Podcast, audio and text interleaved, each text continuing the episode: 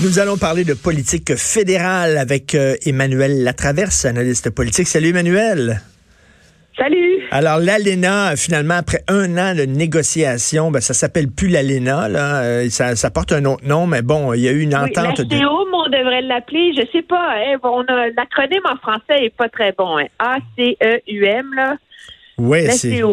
Oui, Acuum, ça se dit, ça se dit assez mal. C'est-tu un, un, bon accord? C'est-tu un bon deal ou pas? Parce que il y a des gens qui disent que euh, on se fait au Québec, on, on s'est fait un peu, euh, un peu lessivé, là, sacrifié. Oui. Est-ce que le verre est à moitié plein ou le verre oui. est à moitié vide? Je pense que c'est comme ça qu'il faut voir ça. La réalité, c'est que le Canada, malgré ce que disait le gouvernement, là, il y a personne au Canada qui s'imaginait qu'on allait sortir gagnant d'un nouvel accord face à l'administration Trump. Le but, c'était de limiter les dommages. Et euh, la réalité, c'est qu'en bout de ligne, le Canada, en général, s'en sort même mieux dans la mouture 2.0 qui a été signée hier que dans la version qui avait été signée en octobre dernier.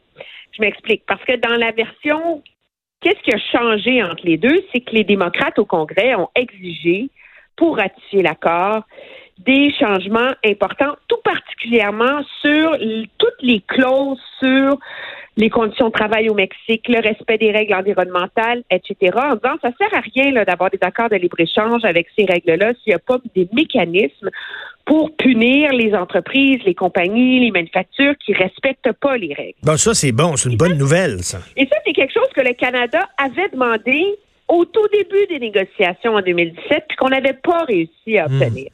Mais là, comme ça prenait ces changements-là pour que les Américains acceptent de ratifier. Ça, ça a été gagné. Donc, ça, c'est bon. Le problème, c'est pas que le secteur de l'aluminium a perdu quelque chose, c'est qu'il n'a pas gagné quelque chose qu'il voulait. Je m'explique. Okay.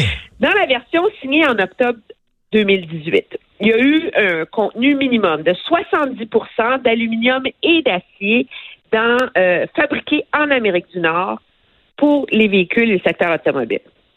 Mais là, on continue à négocier depuis un an. Hein. C'est ça la réalité. C'était pas vraiment un deal final. Hein.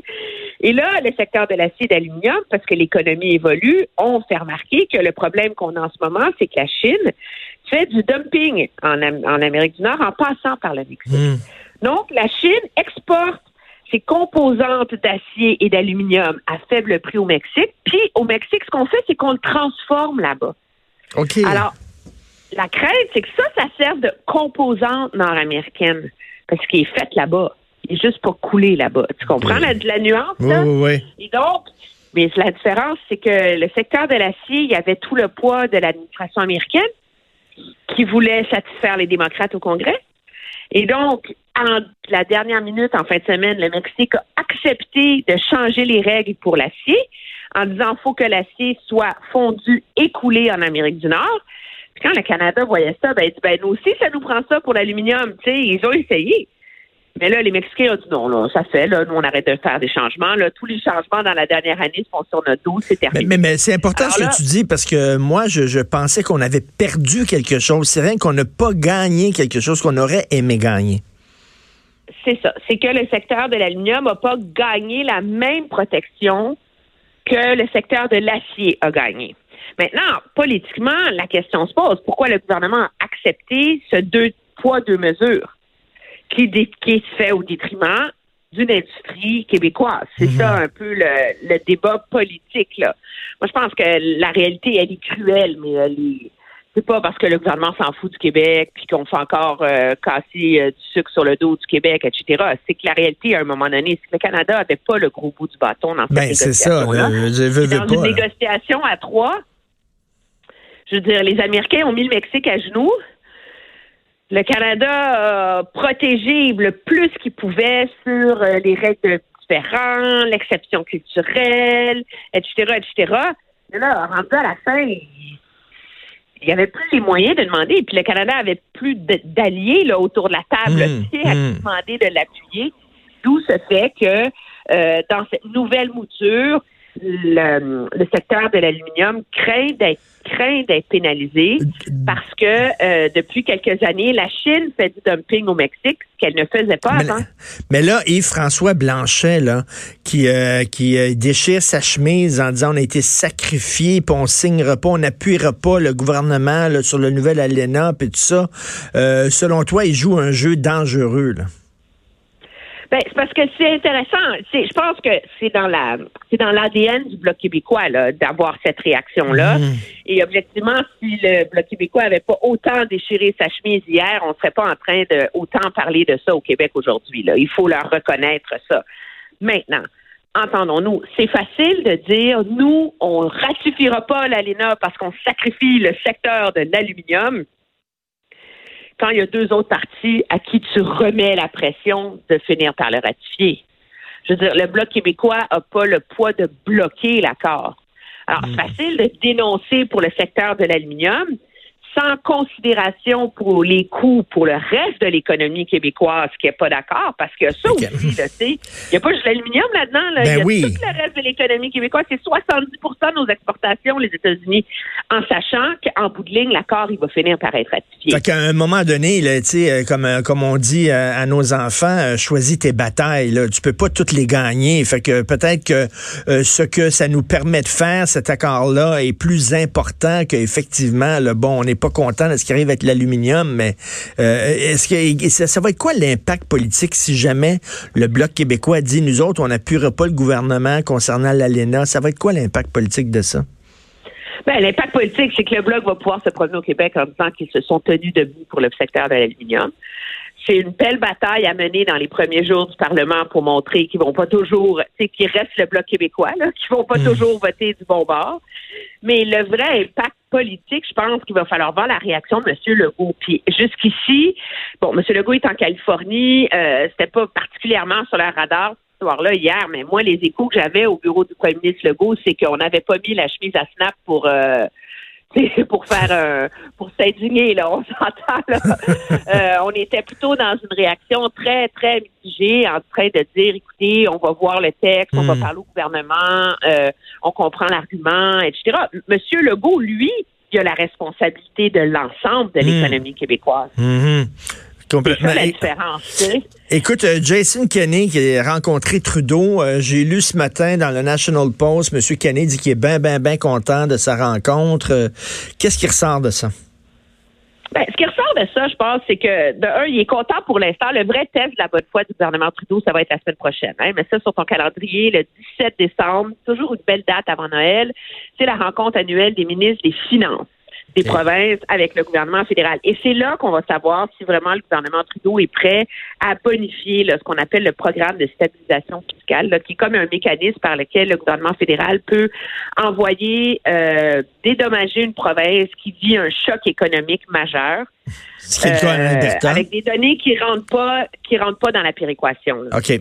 Euh, le problème, c'est que c'est 60 dollars par tête de PIB. Alors, ça fait 250 millions pour l'Alberta. Les, les montants n'ont pas été changés depuis les années 80. Là. Alors, l'Alberta exige que ça soit bonifié. Toutes les provinces sont derrière l'Alberta là-dessus, mais c'est quand même d'argent qui sort des coffres d'Ottawa. Alors, le premier test, c'est est-ce que Ottawa va vraiment bonifier ce programme-là? Euh, et on a vu surtout, moi, je pense que M. Euh, Kenny, en se calmant, et en mettant la démagogie de côté, a décidé de miser sur un plaidoyer très rationnel sur l'importance de l'Alberta pour l'économie canadienne dans son ensemble, malgré le fait qu'elle n'est que 12% de la population. Et l'objectif à long terme de ça, c'est oui, c'est de gagner des batailles sur euh, la construction du pipeline Trans Mountain, sur l'ouverture d'une nouvelle mine de sable bitumineux, etc., de faire changer les lois environnementales qui ont été mises de l'avant par le gouvernement Trudeau, puis que même le Québec veut pas, là, on s'entend, là. Donc, il y a plein de marges où le gouvernement Trudeau peut agir pour aider l'Alberta. Mais à terme, ce que ça veut dire, c'est qu'on sent que l'objectif de M. Kenny, c'est de changer la place de l'Alberta. Hmm dans l'univers mental du Canada. C'était aussi l'objectif de Stephen Harper, mais M. Harper, comme il venait de l'Ouest et qui était premier ministre du Canada, il a toujours eu la perception que quand il faisait une place à l'Alberta dans la dans la importante dans les considérations et l'équilibre national, c'est parce qu'il se pliait à son électorat, comprends-tu? Alors que quand c'est un gouvernement libéral qui est à Ottawa, qui est gouverné de l'Ontario, on s'entend là, parce que c'est les hmm. forces ontariennes les plus fortes. Si l'Alberta réussit à imposer sa place dans la discussion nationale, c'est vraiment un changement, c'est vraiment un changement structurant. Ça, ça va, ça va. Là, c'est un changement structurel. Je pense que c'est quelque chose qui va être intéressant à observer dans les prochaines. Euh, dans les prochaines euh, dans la prochaine année et les prochaines années parce que euh, c'est une discussion qui commence à, à, à émerger un peu là, auprès de tous les analystes au Canada sur en bout de ligne c'est pas ça l'objectif final de Jason Kenney. Et, d'ailleurs, j'invite les gens à lire euh, ton, ton blog, Emmanuel, où tu dis ici, les, tu parles ici, l'Ouest du Canada avait raison? Ici, il avait raison. Je parle, tu parles du Manitoba, je crois? Ou de ben, l'Alberta de, de, l'Alberta. L'idée, c'est qu'on a le réflexe très facile, je trouve, au, au, Québec à démoniser l'Alberta à cause de son secteur pétrolier. J'ai un peu essayé de de si on si on de voir de voir ça de leurs yeux eux de leurs yeux à eux hmm. si c'était le Québec qui était dans cette situation là comment est-ce qu'on s'attendrait à ce que le gouvernement euh. Ça ne veut pas dire que l'Alberta n'a pas des responsabilités puis des choses à changer et tout ça. Mais je pense qu'à un moment donné, il faut cesser ce, ce, ce, ce réflexe-là un peu euh, primaire là, euh, de toujours voir l'Alberta comme le mauvais garçon rétrograde du Canada. Là. C'est ça, de diaboliser euh, l'Alberta. Et toi, dans ton texte, tu dis, écoute, si c'était nous autres, si c'était le Québec qui était dans la même situation d'Alberta, où on aurait, on aurait participé à enrichir pendant des années le Canada, et là, soudainement, nous autres, on a de la misère, nous autres, on a besoin d'aide. Peut-être que, peut-être qu'on verrait les, choses autrement. Les gens diraient, ben là, coudon, comment ça se fait que le, fédéral aide pas le Québec? Mais c'est exactement ce qui se passe en Alberta. C'est un texte très intéressant. Ben, merci. Mais est-ce que tu sais ce qui m'a surpris, c'est que moi, je me disais, j'allais recevoir euh, des briques et des fanales dans mon courriel. parce que les gens ne seraient pas d'accord. Et je pense qu'on a tendance à surestimer au Québec, dans le commentariat, là, mm. euh, l'espèce de consensus anti-pétrole, anti-pipeline, mm. etc. Parce que à chaque fois que j'écris sur le sujet, euh, j'ai beaucoup de lecteurs euh, qui finissent par me dire, savez-vous, on devrait, euh, dans le fond, le Québec consomme du pétrole, faudrait réussir à ben avoir une discussion intelligente sur le sujet, etc., etc.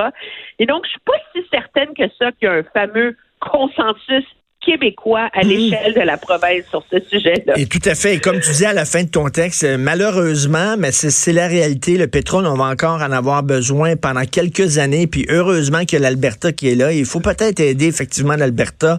Donc, euh, j'invite les gens à lire ton blog. Merci beaucoup, Emmanuel. Ça me fait plaisir. Merci, Emmanuel Latraverse, analyste politique.